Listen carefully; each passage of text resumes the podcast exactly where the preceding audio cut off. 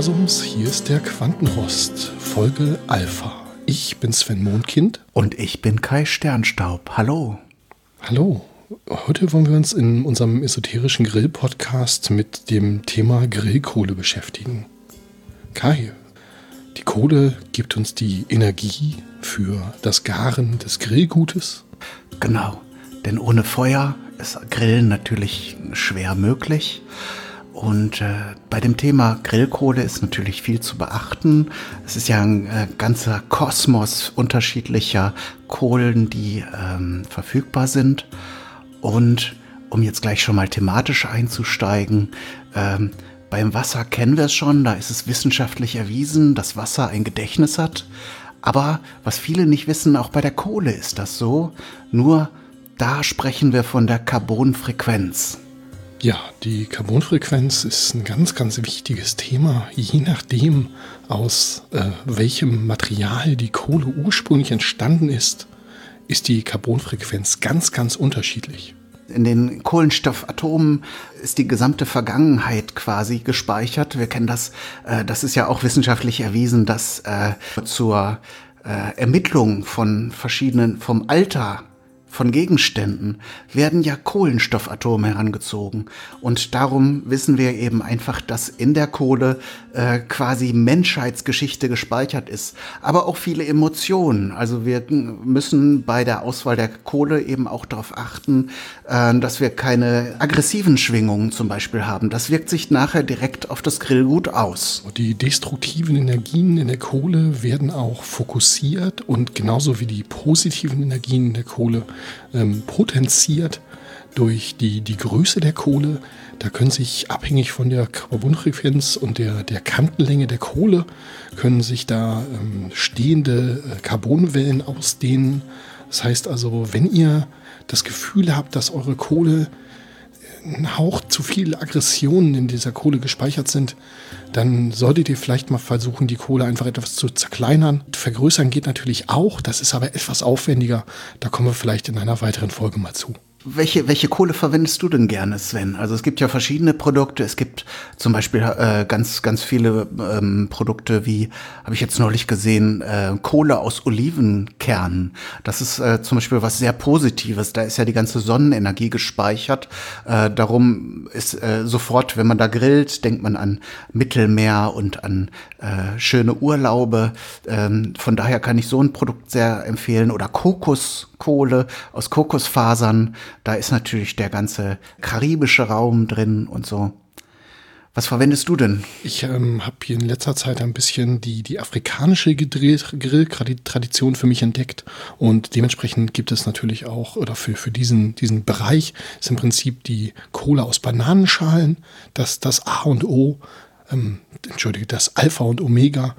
und ähm, an der Stelle muss man natürlich immer anpassen, je nachdem, was für ein, für, was für ein Grillgut man hat, was für eine, was für eine Grillerfahrung man sucht, was für eine spiritistische, spirituelle Grillerfahrung man sucht, sollte man da regional unterschiedliche Kohle verwenden. Was natürlich überhaupt nicht geht, ist dieser ganze, diese ganze Supermarktkohle. Und also da, da wird mir ja schon schlecht, wenn ich da nur dran vorbeilaufe. Ähm, diese, diese Presskohle, diese Briketts, das, das geht natürlich gar nicht. Ja, von meiner Bekannten äh, äh, Ulrike, der Mann hatte neulich äh, diese Kohle aus dem äh, Supermarkt gekauft, da war ich zufällig dabei. Äh, zum Glück habe ich da nicht gegessen, weil äh, wie ich nachher dann, als er diese, diesen Beutel entleerte in den Grill, äh, feststellen musste, da war so ein halbes Stuhlbein fast drin. Also da werden dann zum Teil auch äh, Möbel verarbeitet, so wie es aussieht. Und das ist also von den Schwingungen her ganz, ganz schlecht. Also so, äh, die meisten Möbel sind wirklich nicht zum Verkohlen geeignet. Nein, überhaupt nicht. Ich meine, das ist ja nur äh, spirituell fahrlässig, was da, was da passiert. Ich meine, stell dir mal vor, was so ein, was so ein Stuhl erzählen kann. Und je nachdem, wo der gestanden hat, stell dir mal vor, ein Stuhl aus einer Schule oder so, was, was da an negativen Energien enthalten ist. Und Kinderurin und also, also fürchterlich. Ja, das ist tatsächlich, wenn man es mal so deutlich aussprechen möchte, für den Hintern dann solche Kohle. ja, also es gibt natürlich ein paar Dinge, die man tun kann, um Kohle, die jetzt vielleicht noch nicht ganz so für den Hintern ist, aber die, die vielleicht nicht ganz optimal ist, noch, ähm, ich sag jetzt mal, zu retten. Natürlich kann man die Kohle weihen. Das äh, ist je nachdem, in welcher Konfession man da unterwegs ist und ähm, ich sag mal, auf welche geistigen man so Zugriff hat, natürlich mehr oder weniger Aufwand. Aber das äh, harmonisiert definitiv die Carbonfrequenz. Das ist, ist also auch messbar. Das äh, wurde also mehrfach nachgewiesen in, in ganz, ganz vielen äh, Studien, dass äh, so ein, ein Weihritual halt die Carbonfrequenz auf jeden Fall harmonisieren kann. Da können wir natürlich in der Kürze, der gegebenen Kürze unseres Podcasts hier nicht alle äh, Rituale und alle ja, spirituellen Handlungen beschreiben, mit denen man jetzt eine Kohle harmonisieren kann. Äh, nur um jetzt ein Beispiel zu nennen, ein äh, klassischer Regentanz, einmal um den Kohlesack harmonisiert tatsächlich die Grillkohle so weit, dass äh, die Schwingung, also auch äh, aggressive Ausschläge nach oben oder nach unten äh, sozusagen dann ausgeglichen werden können. Ganz, ganz wichtig dabei ist natürlich, dass der Kohlesack durchlässig ist für die Energie des Regentanzes. Das ist natürlich je nach Ritual unterschiedlich. Da ist natürlich so ein Jutesack oder sowas, das ist da absolut ideal, weil der würde ja auch den Regen durchlassen, also lässt natürlich auch die Regenenergie durch, ganz klar. Mhm. Ich mache das zum Beispiel so, also meistens bekommt man ja die Kohle in Papiersäcken zu kaufen, auch egal welches Material. Ich lagere das dann aber sehr schnell in so ein, ähm, in so ein Terrakotta-Gefäß um. Das äh, äh, sorgt dafür, dass die Kohle, Kohle, die Carbonfrequenzen auch äh, sozusagen mit diesem irdenen Gefäß interagieren. Ähm, da kommen wir dann aber später nochmal etwas genauer drauf. Ja, ich meine, es ist wirklich bemerkenswert. Ich meine, alles ist Schwingung. Alles. Ich meine, der Atomkern beweist das ganz, ganz deutlich. Ich meine, das hat ja nur auch die Wissenschaft hat ja deswegen auch bewiesen, dass Pendeln so gut funktioniert, weil die Schwingung des Pendels, die Schwingung der Welt, die eigene Schwingung, das interagiert alles. Apropos, wo ich gerade vom Pendeln spreche, meine, neuesten, meine neueste spiritistische, spirituelle Leidenschaft und ähm, äh, Kohle auspendeln funktioniert natürlich ganz, ganz ausgezeichnet. Da kann man also sofort auf die Carbonfrequenz sich entsprechend einloggen und ähm, da ähm, feststellen, ob, ob diese Kohle überhaupt zu verwenden ist und ob eventuell ein Weihritual sich lohnt. Das ist richtig. Aber es gibt, ich weiß, äh, unter unseren Hörerinnen und Hörern sind bestimmt auch Menschen, die jetzt dem spirituellen, dem erwachten Dasein nicht so nah sind wie vielleicht andere. Äh, für die Leute haben wir die Produktempfehlung dieser Folge, nämlich äh, ein technisches Gerät. Ich möchte äh, in dieser Folge den magnetischen Harmonisator vorstellen. Das ist ein Produkt ähm, aus der Kategorie ja der magnetischen Instrumente und ähm, äh, die Funktionsweise ist eigentlich relativ einfach zu erklären. Äh, wie gesagt, Eingangs hatten wir ja schon erwähnt, in der Carbonfrequenz ist sehr viel äh, ähm, Erdgeschichte gespeichert. Ähm, in der Frühzeit der Menschheit war natürlich viel Feuer im Spiel. Da wurde sozusagen, wurden negative Frequenzen dadurch ausgeglichen, dass die Lagerfeuer ja immer am Boden äh, stattgefunden haben, sodass eben negative Schwingungen direkt mit dem Erdmagnetfeld und den äh, Strömungen des, des Erdbodens äh, abgeleitet werden konnten.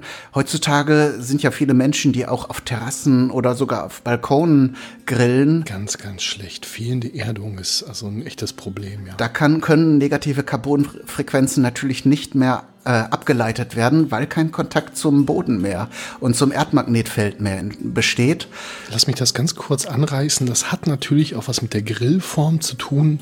Je nachdem, ein runder Grill leitet natürlich viel besser ab als ein eckiger Grill, der das aus den, aus den Ecken quasi herausschießt. Ich sag mal, wer da im Feng Shui bewandert ist, dem muss ich das nicht erzählen. Das ist ein, ein anderes Thema Grillform, da werden wir sicherlich nochmal drauf zurückkommen. Natürlich. Aber das spielt hier alles eine Rolle. Genau.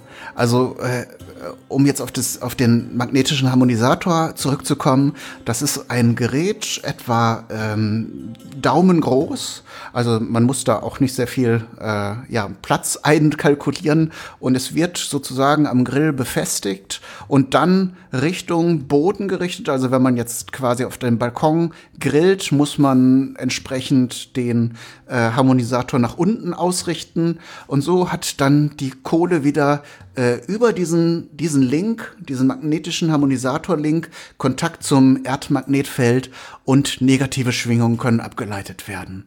Und dem Grillvergnügen steht dann nichts mehr im Wege. Ein tolles Produkt und ich denke, das werden wir dann auch relativ schnell auf unserem, in unserem Webshop zur Verfügung haben. Genau, das ist auch gar nicht so teuer, ist also sehr erschwinglich und es ist wirklich, also für, für sozusagen das Wohlbefinden und den inneren Frieden, ist es wirklich ein, eine geringe Investition, muss man mal auch wirklich so sagen.